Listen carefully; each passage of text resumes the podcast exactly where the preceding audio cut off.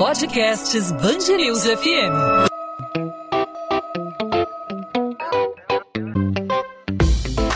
Dois às 20, com Maurício Bastos e Luana Bernardes. A Prefeitura do Rio multa em 54 mil reais a Confederação Brasileira de Futebol pelo descumprimento de medidas sanitárias contra a Covid-19 durante a final da Copa América no sábado.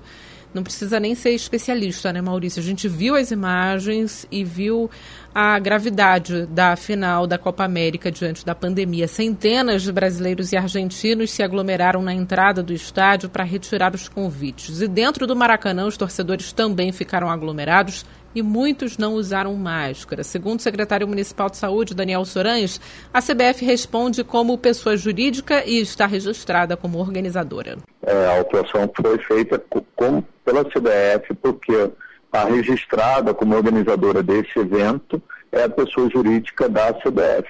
E a multa e qualquer tipo de, de punição é, na figura jurídica da CBF.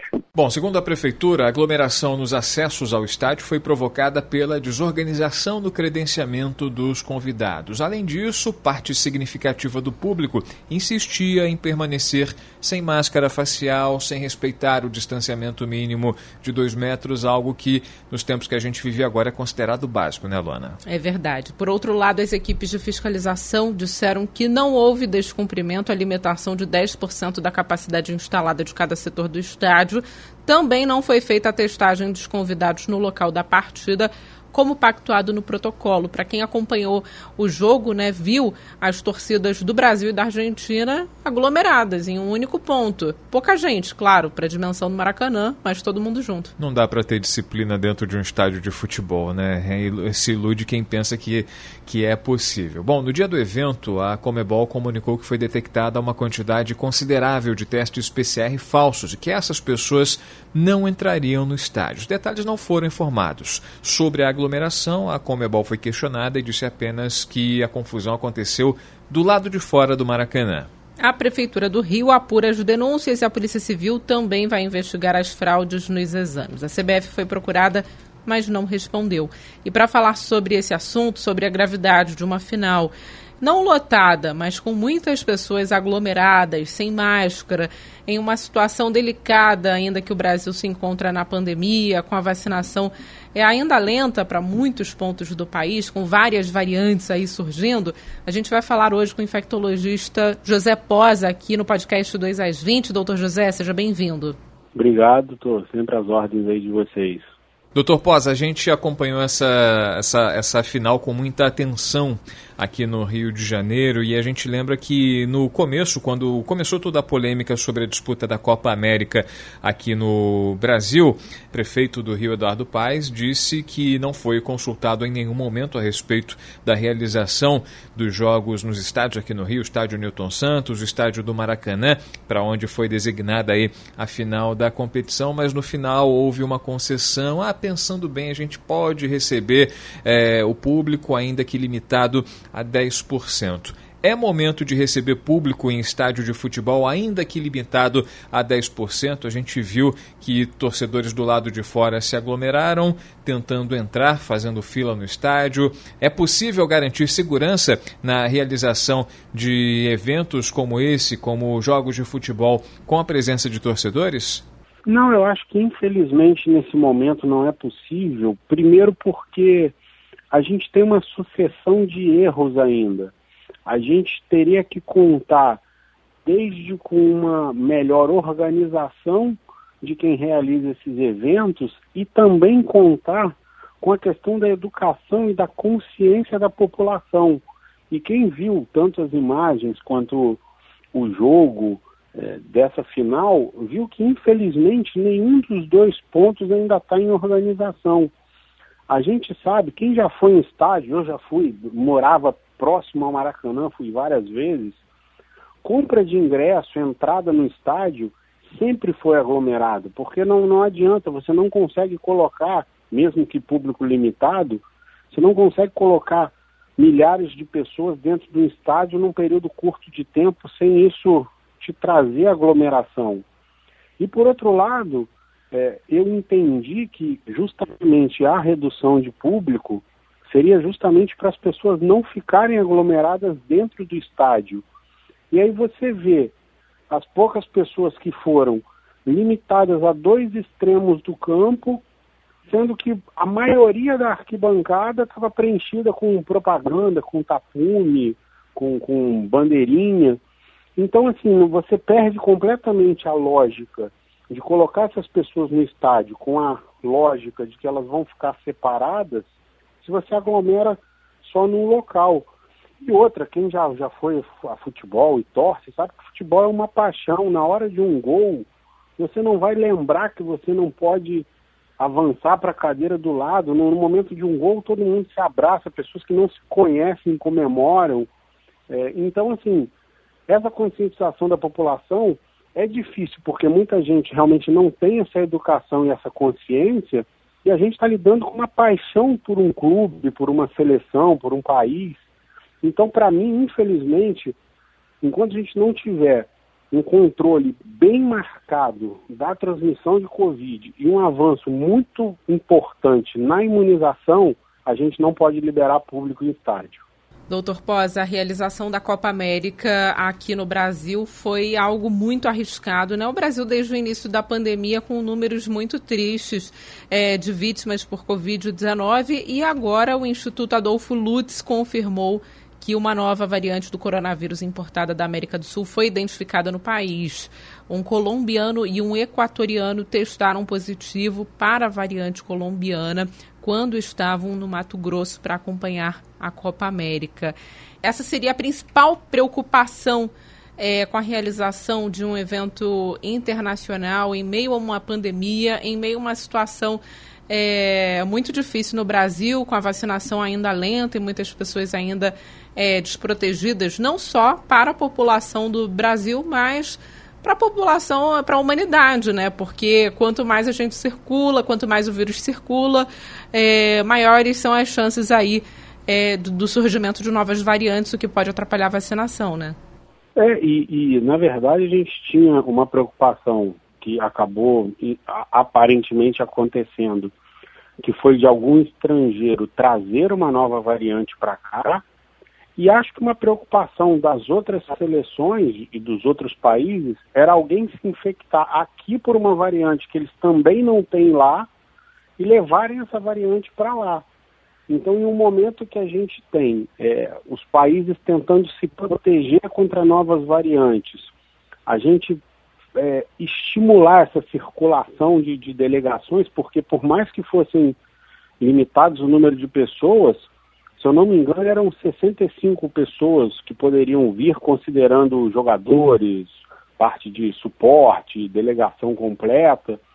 Então, assim, a gente teve uma exposição muito grande de pessoas aos nossos vírus e eles trazendo vírus de fora. É, e, e, nesse momento, um, um, evento internacional com essa possibilidade de troca de variante não é a melhor opção, até porque o que a gente sabe de cobertura de vacina, o que a gente sabe de, eh, de quadro clínico de doença, a gente geralmente sabe com as variantes que a gente já conhece. Quando entra uma variante nova, a gente aprende com ela o que, que ela pode fazer, tanto em matéria de quadro clínico e transmissão de doença, quanto na resposta à vacina.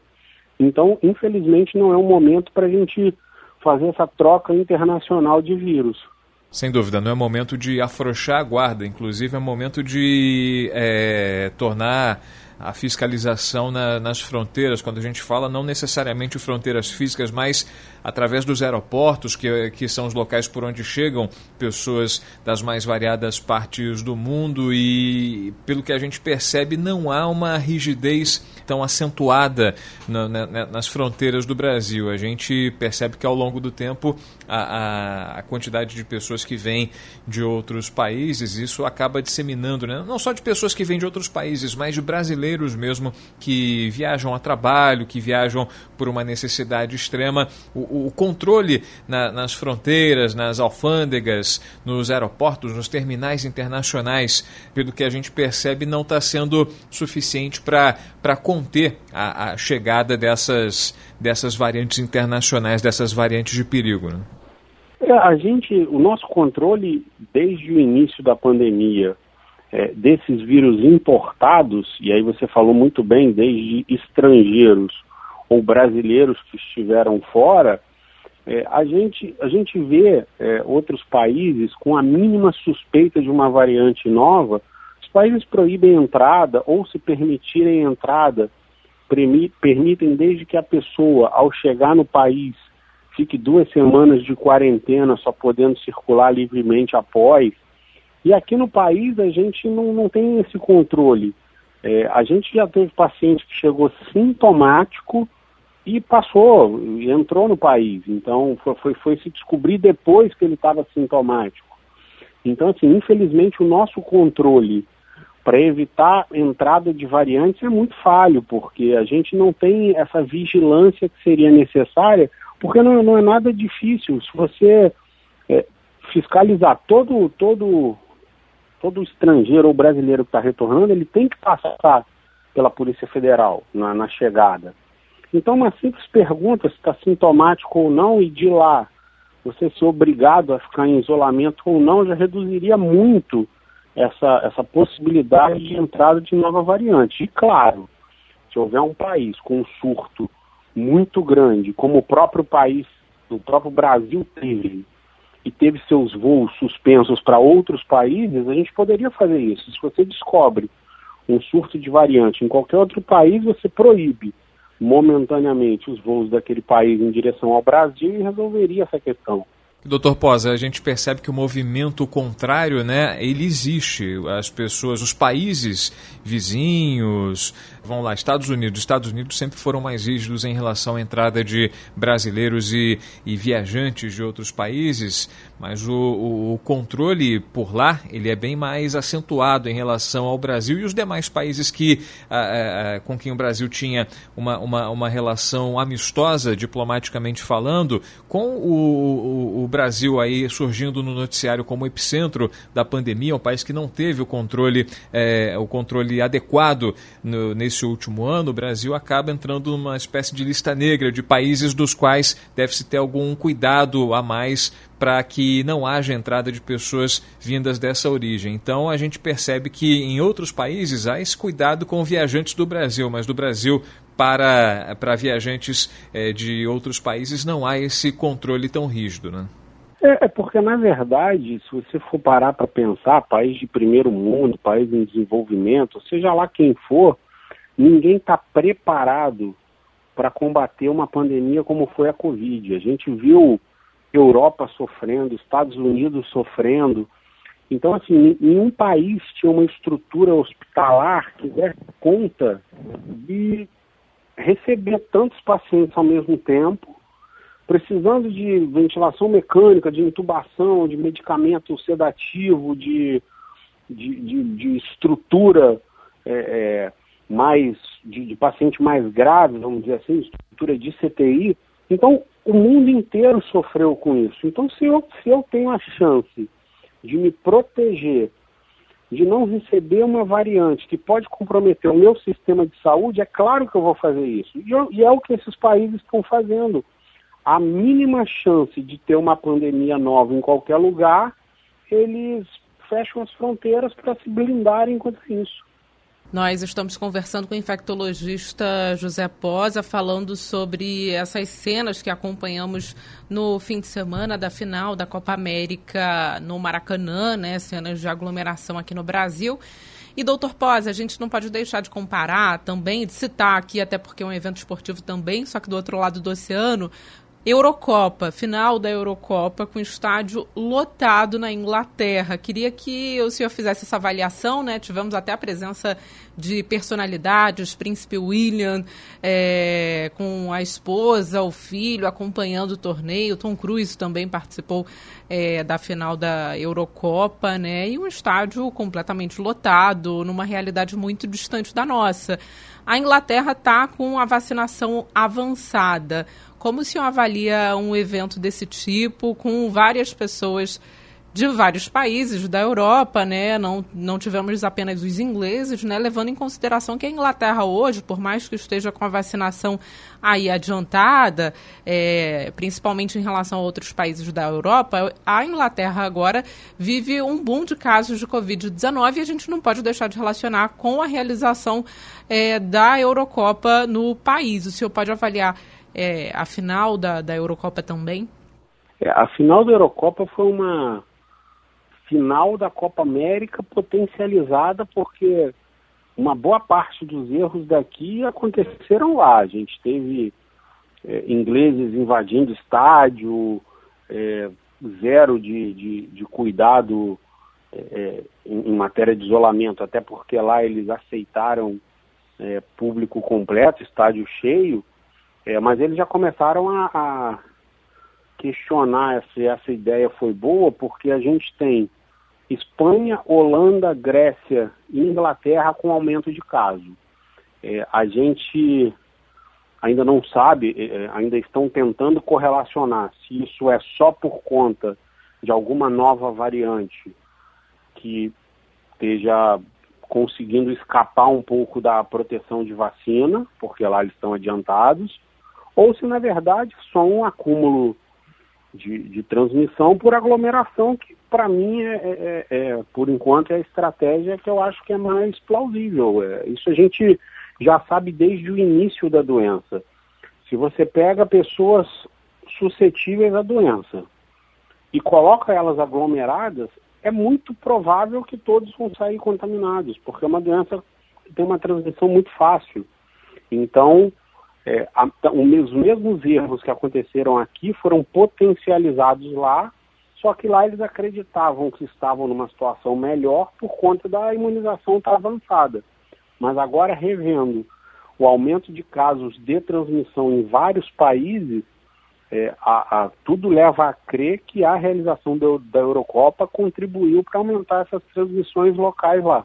Ou seja, não dá para arriscar, né, doutor Posa, é, realizar eventos dessa magnitude em qualquer lugar que seja, nesse momento em que a gente ainda vive a pandemia, em uns países com níveis mais elevados como o Brasil, na Europa com a vacinação um pouco mais adiantada, a gente até releva determinados eventos, mas um, um, um jogo de futebol que reúne milhares de torcedores pode potencializar muito aí a, a, a, transmissão da doença, mesmo pessoas vacinadas, pessoas vacinadas podem transmitir né, a, a Covid-19 não dá para fazer aquele controle individual de quem já está vacinado, é, não dá para fazer o controle de quem está com sintoma, de quem está com febre, né? Imagina você fazer esse controle, ah, você vacinou, você pode entrar, você está autorizado a, a, a, a, frequentar determinados eventos. Né? A gente lembra, né, doutor Posa, que no início da pandemia, jogos de futebol foram os impulsionadores eh, da pandemia na Itália, que viveu uma tragédia humanitária, foi um país que viveu momentos dramáticos no início de 2020, com mortos se espalhando pelas ruas, pessoas não tendo eh, local para se eh, hospitalizar, não tendo vagas em, em, em UTIs, em leitos de unidades de saúde, cenas realmente dramáticas que a gente pôde acompanhar e foram jogos da, da, da Liga dos Campeões da Europa. A gente tem um notadamente Atalanta e Valência no estádio San Siro em Milão, que é considerado aí o, o, o epicentro da, da, da, da pandemia na, na, na, Itália. Ou seja, não é momento de fazer jogo de futebol né, com presença de público.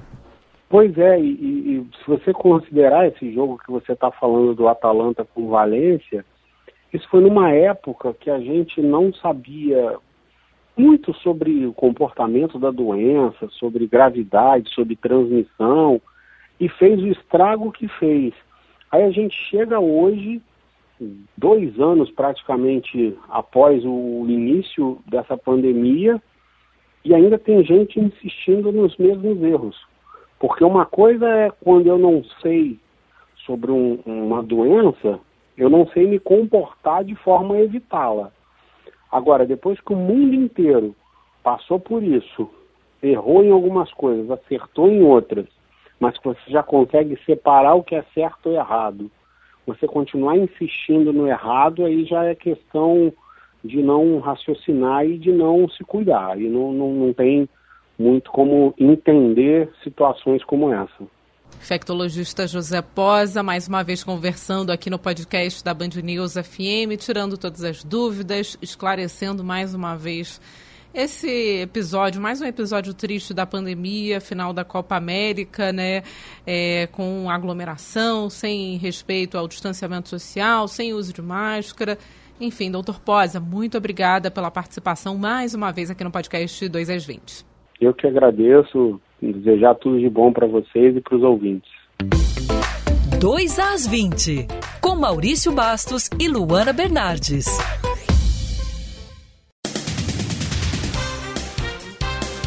O Ministério Público do Rio anuncia nos próximos dias quem vai ficar à frente da força-tarefa que investiga o caso Marielle Franco, depois da saída das promotoras Simone Sibilho e Letícia Emily, alegando interferência externa. Fontes ouvidas pela reportagem afirmam que a decisão das promotoras de deixar o caso é irreversível. Simone e Letícia atuavam no inquérito desde setembro de 2018 e tinham o apoio dos familiares de Marielle e Anderson Gomes. A irmã de Marielle, Eniele Franco, lamentou a saída das promotoras. A insatisfação das promotoras promotoras começou após a ex-viúva do capitão do BOP, Adriano da Nóbrega, procurar as autoridades para fazer delação premiada. Ela ofereceria informações privilegiadas do mundo do crime sobre a morte de Marielle. A força-tarefa chegou a ouvir a viúva de Adriano, mas como teriam encontrado supostas inconsistências no relato, não deram andamento. Outra promotora seguiu ouvindo os relatos de Júlia Lotufo, que também é investigada pelo MP. Esse desencontro de informações sobre a delação de Júlia gerou insatisfação na apuração do caso Marielle. A Secretaria de Administração Penitenciária deve decidir no início dessa terça-feira se vai ou não liberar a professora Monique Medeiros para ir ao enterro do pai, previsto para acontecer em Bangu, na zona oeste do Rio, na parte da tarde. O pedido foi feito pelos advogados dela. A diretora da unidade onde Monique está já teria autorizado a saída dela, que está presa pela morte do filho, menino Henri Borel, de 8 anos, em março. Agora falta o aval do coordenador do Instituto Penal Ismael Sirieiro, em Niterói, na região metropolitana. Fernando José Fernandes da Costa e Silva morreu no domingo, vítima de complicações da Covid-19. Cerca de 364 mil moradores de outras cidades foram vacinados contra a Covid-19 na capital fluminense. Do total, 74% sequer residem no estado do Rio de Janeiro. Os dados são da Prefeitura do Rio. Segundo o secretário municipal de saúde, Daniel Sorães, o município vai fazer cálculos para averiguar eventual necessidade de novas remessas para a campanha da capital. A Prefeitura do Rio orienta que a população busque se vacinar na cidade de residência. Caso não seja possível, o município pede que a pessoa apresente justificativa para poder ser imunizada na capital, mesmo se tiver recebido a primeira dose em outro estado. Por enquanto, o município do Rio não exige comprovante de residência para a aplicação da dose. No o prefeito Eduardo Paes não descarta a possibilidade de exigir o documento no futuro, caso a campanha no Rio seja prejudicada. A Secretaria Municipal de Saúde do Rio descarta inicialmente que algum morador de Campo Grande, na Zona Oeste, tenha se contaminado com a variante Delta do coronavírus após contato com a jovem infectada de seropédica na Baixada Fluminense que esteve no bairro. Segundo a Secretaria de Estado de Saúde, as 10 pessoas que testaram positivo para a Covid-19 após terem tido contato com dois infectados pela variante Delta em Seropédico e São João de Meriti na Baixada, vão ter as amostras sequenciadas para identificar a variante. O secretário estadual da Casa Civil, Nicola Miccioni, testa positivo para a Covid-19. Segundo fontes ouvidas pela Band News FM, Miccioni passou por exames para poder acompanhar a final da Copa América no Maracanã no último sábado. Na semana passada, o secretário esteve numa reunião do governador Cláudio Castro com prefeitos de diferentes cidades que integram a Câmara Metropolitana. Na ocasião, Washington Reis, prefeito de Duque de Caxias, passou mal e logo depois descobriu que estava com Covid. Essa é a segunda vez que Michoni é infectado. Segundo a Secretaria de Estado de Casa Civil, o secretário apresenta sintomas leves da doença e se recupera em casa, onde cumpre quarentena. O prefeito do Rio, Eduardo Paes, também estava em reunião. Ele passou por dois exames que deram negativo. Outros prefeitos, como o de Nilópolis, Abrãozinho Davi e o de Nova Iguaçu, Rogério Lisboa, estão aguardando o resultado dos testes que fizeram. 2 Ponto final no 2 às 20. O 2 às 20 é a Band News FM em formato podcast com os principais assuntos da nossa cidade, do nosso estado, os destaques do Rio de Janeiro, sempre disponível para você de segunda a sexta-feira nas principais plataformas de streaming de áudio e no seu tocador favorito de podcast no seu celular ou no nosso site bandnewsfmrio.com.br. Nessa segunda-feira, abrimos falando sobre Copa América, mas não sobre o resultado, não sobre a derrota do Brasil para a Argentina. Doeu muito em vários brasileiros. Estava na torcida Luana Bernardes. Tem, teve brasileiro torcendo para a Argentina, que eu sei, né? É verdade, Maurício. Por um lado, eu acho que o Messi merecia realmente merecia. É, ter um campeonato aí em nome da Argentina. Dói um pouco que foi no Maracanã, né? E foi numa partida contra o Brasil, mas a gente segue é, independentemente do resultado, né? O importante é torcer e, enfim, ter essa amizade, né? Uma torcida saudável. É verdade, sem rivalidade exacerbada, sem xenofobia, isso que é o mais importante. E a gente, acima de tudo, tem que prezar pela saúde das pessoas, né? E, foi, e não foi justamente o que aconteceu nesse, nesse episódio da final da Copa América, que teve a presença permitida é, de 10% da capacidade de público do Maracanã. Vimos aglomerações, vimos é, cenas que não deveriam ter acontecido na entrada do estádio, dentro das arquibancadas do Maracanã, e é justamente sobre isso que a gente conversou com o infectologista José Antônio Pós aqui no podcast 2 às 20 não é momento para retomar partidas de futebol com público aqui no Brasil e em nenhuma parte do mundo, né, Luana? É verdade. Assim como aconteceu na final da Eurocopa, né? Como o doutor Posa falou, uma final potencializada na Europa com transmissão, por mais que a vacinação esteja avançada, não está avançada em outros países, inclusive da União Europeia. Podcast 2 às 20 volta nesta terça-feira. Até lá você pode entrar em contato conosco pelas nossas redes sociais. No meu caso, Instagram, Bernardes, underline Luana, Luana com dois N's onde eu falo sobre literatura, sobre a coluna de literatura aqui na Band News FM do Rio de Janeiro e no seu caso, Maurício. Comigo você fala no arroba Maurício Bastos Rádio. Você pode passar no Instagram da Luana e deixar os parabéns, porque ela completou mais um aniversário, completou mais um ano de vida nesse final de semana. Deixe seu parabéns para Luana e... Bernardes. Bernardes underline Luana. Luana com dois N's, essa grande companheira completando mais um aniversário. Obrigada. Muita saúde, muitos anos de vida você merece, Luana. Obrigada, Maurício. A gente volta nessa terça-feira com mais um 2 às 20. O encontro está marcado marcado, né, Luana? Encontro marcado, Maurício. Até lá, tchau, tchau.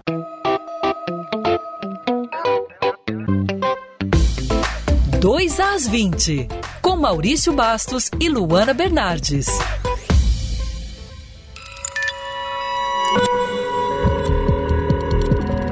Podcasts News FM.